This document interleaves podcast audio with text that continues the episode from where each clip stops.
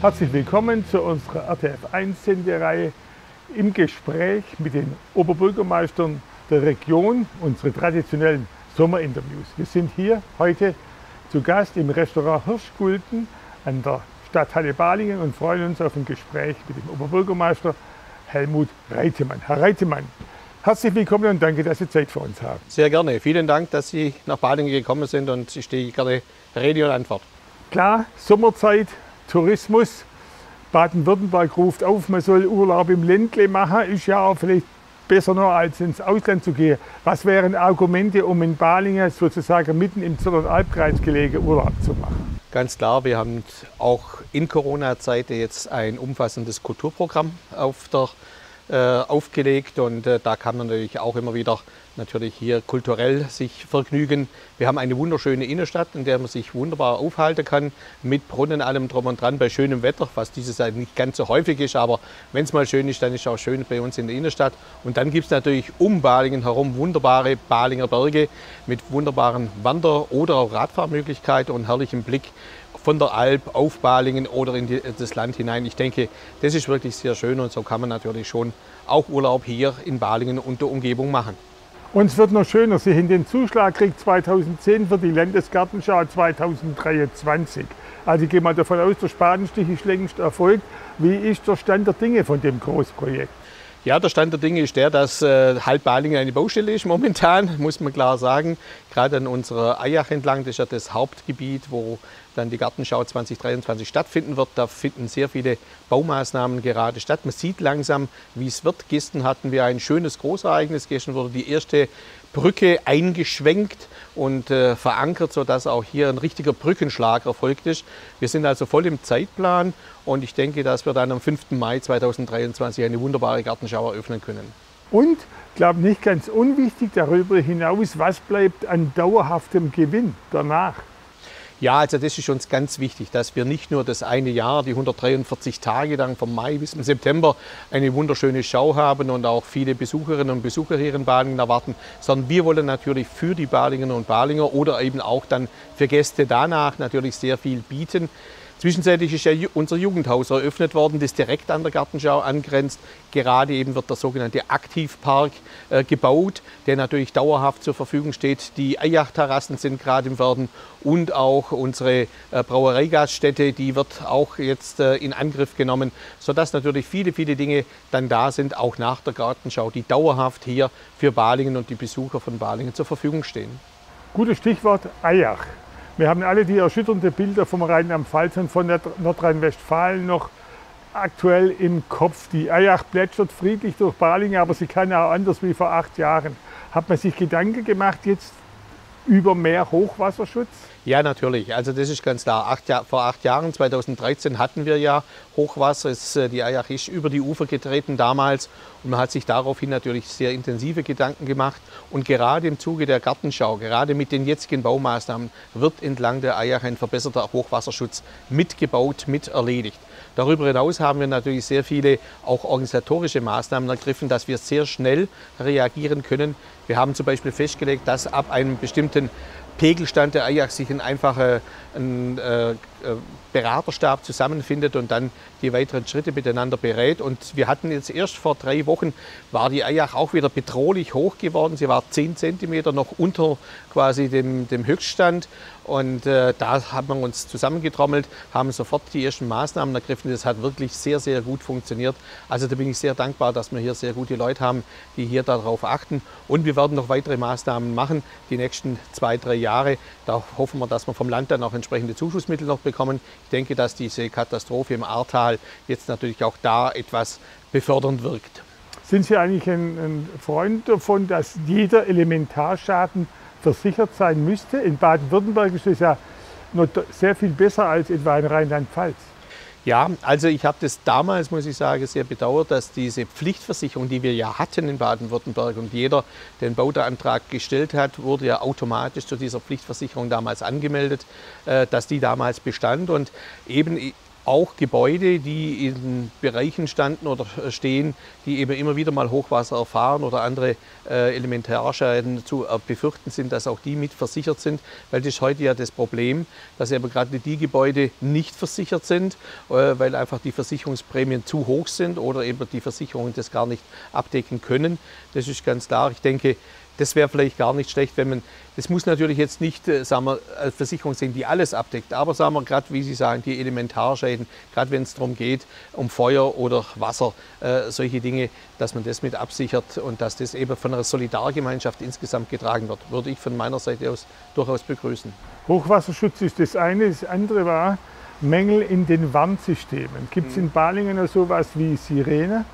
Es gibt noch Sirenen vereinzelt. Ein paar sind auch leider nicht mehr funktionsfähig. Da wird man jetzt noch mal dran gehen, zu sagen, ähm, dass wir die wieder funktionsfähig hinbekommen und dass wir Sirenen, die man vor 20, 25 Jahren schon abgeschaltet hat, dass wir die wieder reaktivieren, dass wir die wieder reinbringen. Auch das ist sicherlich eine wichtige Geschichte. Wir haben jetzt ganz aktuell in unserem Amtsblatt haben wir extra einen QR-Code äh, kundgetan, dass man diese Warn-Apps, äh, die, diese Warn-Apps, äh, Nina-Warn-App und die Cat-Warn-App, dass man die herunterladen kann, weil das ist ganz wichtig. Und wir sind gerade derzeit dabei, bei uns in der Feuerwehr auf den sogenannten Digitalfunk umzustellen. Wir werden aber die analogen Geräte behalten. Ja. Das hat sich jetzt gezeigt. Es waren ja Feuerwehrleute von uns und auch DRK-Leute von uns im Ahrtal. Und äh, dort hat eben genau diese Kommunikationsmittel nicht mehr funktioniert. Und wir haben dann gesagt, okay, wir behalten auf jeden Fall auch den Analogfunk äh, zumindest rudimentär bei, dass man auch das noch verwenden kann. Und wir haben im Rathaus noch zwei Telefonapparate, die rein analog funktionieren. Selbst wenn der Strom komplett weg ist, können sie noch telefonieren. Auch das ist wichtig. Klar, ein Stichwort bleibt immer noch, es ist ja viel mehr als ein Stichwort Corona. Ja. Die Inzidenzwerte steigen insgesamt langsam wieder. Wie ist der Stand in Balingen? Also in Balingen sind wir Gott sei Dank, wir waren ja zeitweise äh, bundesweit in den Schlagzeilen, weil wir an der Spitze waren, leider an der verkehrten Spitze, nämlich ganz weit oben. Jetzt sind wir, äh, dann waren wir zeitweise ganz, ganz unten, äh, ganz an der unteren Seite. Und momentan sind wir, also der aktuelle Wert von gestern liegt bei 5,3, also sind wir deutlich unterm Landesdurchschnitt. Ich hoffe, dass wir nach wie vor sehr weit unten bleiben. Aber das ist natürlich ein täglicher Blick, wie sieht der Inzidenzwert aus, wie entwickelt sich der Inzidenzwert. Jetzt natürlich klar, ein Punkt ist immer Abfedern der Wirtschaftsfolgen. Gibt es in Balingen so etwas wie eine Wirtschaftsförderung für die Gebäude der Einzelhandel, Gastronomie oder Kultureinrichtungen? Gut, es ist so, dass äh, einerseits gibt es ja die Bundes- und Landesförderungen, ja, die natürlich beantragt wurden und äh, zwischenzeitlich muss ich sagen auch in vielen Fällen gewährt wurden. Also da bekommt man auch sehr viele positive Rückmeldungen aus der Wirtschaft, auch aus der Gastronomie. Am Anfang hat es ein bisschen gehakt. Es war natürlich auch verständlich, dass die Gastronomen dann etwas unzufrieden waren. Aber das hat sich zwischenzeitlich gelegt und Gott sei Dank haben wir ja zwischenzeitlich die Situation, dass die Gastronomie wieder besucht werden kann. Wir haben dann von städtischer Seite aus ganz bewusst Wert darauf gelegt, dass eben die Außengastronomie verbreitert wird, vergrößert wird, dass auch mit Mindestabstand eben eine gewisse Anzahl Gäste mit hereinkommen können. Wir haben auch den Gastronomen, die in den Seitenstraßen sind und bisher keine Außergastronomie haben, haben wir die Möglichkeit eingeräumt, hier Außergastronomie zu betreiben. Äh, wird auch rege genutzt, muss man sagen. Und so haben die die Möglichkeit, doch auch hier äh, wieder äh, dann auch ihr Geld insgesamt zu verdienen. Dazu versuchen wir eben gerade auch durch ein ja, etwas reduziertes Kulturprogramm auch wieder Gäste in die Stadt zu bekommen, dass eben auch Gäste nach Balingen kommen und damit natürlich letztendlich auch äh, Besucher und Kunden unserer Gastronomie sind. Unter Umständen muss man mit einer vierten Pandemiewelle nach der Urlaubszeit, nach den Sommerferien rechnen. Gibt es neue Strategien, speziell jetzt auf Balingen bezogen, für Schule und Sport? Ja gut, es ist so. Also unser Ziel muss es sein, äh, weil die Auswirkungen, die jetzt durch die Schulschließungen gekommen sind, die hat man noch gar nicht ganz im Blick. Das muss man zuerst mal richtig ermitteln, was da tatsächlich äh, passiert ist. Vereinzelt kann man es ein bisschen abschätzen. Unser Ziel muss es deshalb sein, dass wir die Schulen eben nicht mehr schließen müssen. Ganz aktuell sind wir dabei, eben mobile Luftfiltergeräte auszuschreiben, zumindest in den Räumen, die schwer lüftbar sind.